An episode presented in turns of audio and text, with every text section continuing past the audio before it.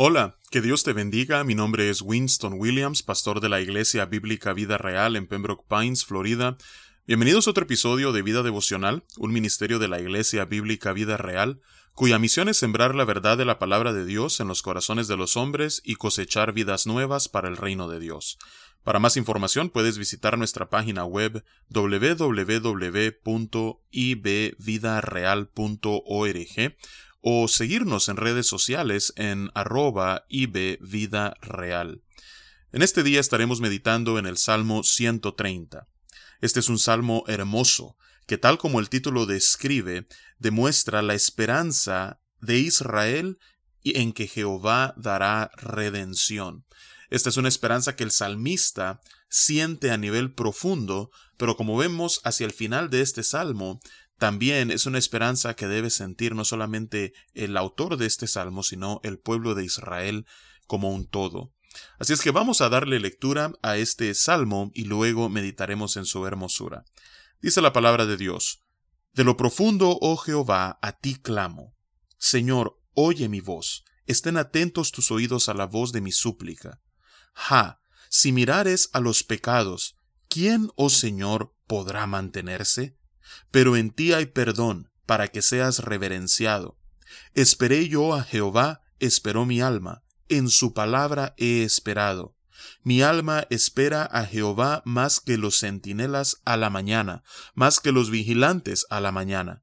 Espere Israel a Jehová, porque en Jehová hay misericordia y abundante redención con él, y él redimirá a Israel de todos sus pecados.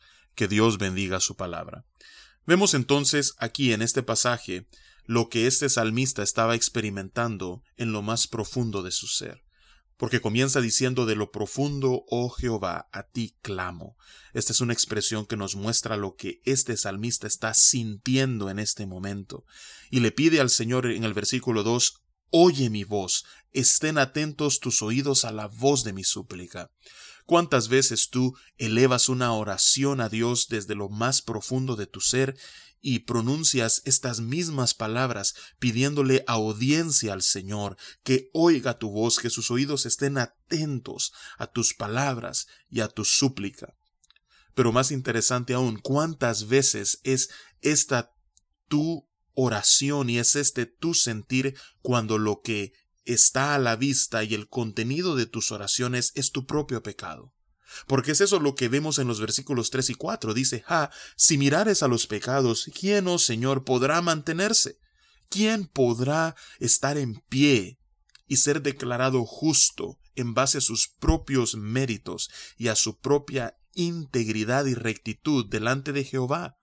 ¿Quién si todos somos pecadores ante Él? Así es que no hay nadie, esta es una pregunta retórica, no hay nadie que puede estar de pie ante Dios y ser declarado inocente en base a sus propios méritos. Así es que si Dios mirare a los pecados y nos tratara conforme a la multitud de los mismos, nadie podría estar de pie ante un Dios santo, santo, santo. Pero ese Dios, que es tres veces santo, ese Dios que es infinitamente recto, también es inconmensurablemente misericordioso. Y por eso en el versículo 4 dice, pero en ti hay perdón, para que seas reverenciado. ¿No es esto hermoso? Que ese mismo Dios que es infinitamente santo y recto es a la vez infinitamente misericordioso, cuya gracia es abundante. Y por eso es que en él hay perdón, y es por esa naturaleza hermosa del Dios verdadero que nosotros debemos reverenciarle. Para que seas reverenciado, dice el versículo 4. Dios es misericordioso y muestra abundante gracia para con los hombres, para que su nombre sea reverenciado, para que Él reciba toda gloria y toda honra y exaltación. Dice el versículo 5, esperé yo a Jehová, esperó mi alma, en su palabra he esperado. La esperanza de este hombre tiene un fundamento sólido. El fundamento para su esperanza es nada más y nada menos que la palabra fiel de Dios. cada vez que nosotros anclamos nuestra esperanza y aguardamos pacientemente en la palabra que Jehová ha hablado, nosotros tenemos toda la razón para estar llenos de fe y de esperanza. Dice el versículo 6, mi alma espera a Jehová más que los centinelas a la mañana, más que los vigilantes a la mañana más que aquellos que esperan que el alba despunte, que el sol salga y que su turno de noche ha acabado, más que estos hombres que aguardaban con ansias que llegase el día, mi alma anhela, mi alma espera a Jehová. Y dice el versículo 7 entonces que no solamente este salmista debe esperar a Jehová, sino que el pueblo de Israel, dice el versículo 7, debe hacerlo también. Espere Israel a Jehová. ¿Por qué? Porque en Jehová hay misericordia. Después de toda, en él hay perdón. Porque en Jehová hay misericordia y abundante redención con él.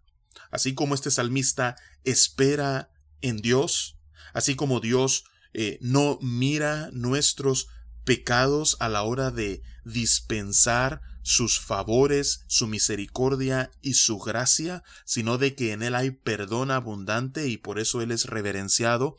Así el pueblo de Israel entonces debe esperar en él, porque en él hay misericordia y abundante redención.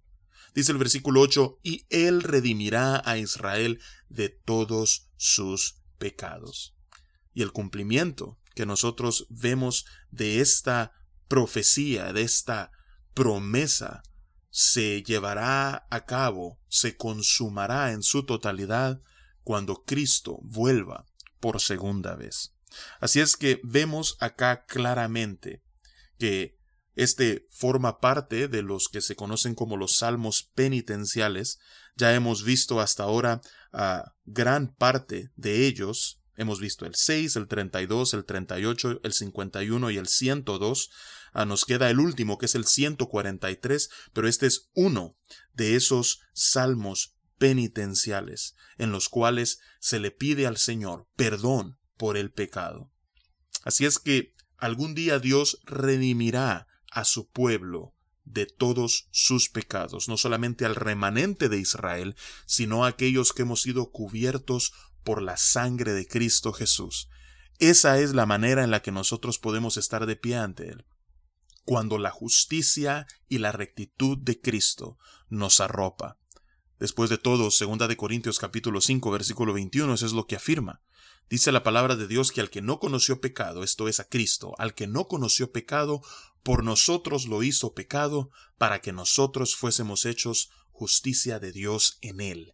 Él tomó nuestro pecado y a cambio nos dio su justicia. Y así es como nosotros, y cualquiera que quiera estar de pie ante Dios y ser declarado justo, esta es la única manera en la que puede hacerlo, cuando la sangre de Cristo Jesús le ha purificado y su justicia le arropa, y la manera en la que nosotros nos apropiamos de esa gracia es mediante el arrepentimiento de nuestros pecados y la fe en el Hijo de Dios como nuestro Señor y suficiente Salvador. Así es que mi invitación para ti en este día es la siguiente. Si tú ya eres salvo, que puedas depender siempre en la justicia y en la rectitud de Cristo Jesús. Y si no eres salvo, que puedas acudir a Él en arrepentimiento y fe, para que entonces puedas recibir el perdón de tus pecados y la justicia de Cristo. Que Dios te bendiga y con su favor nos encontraremos mañana.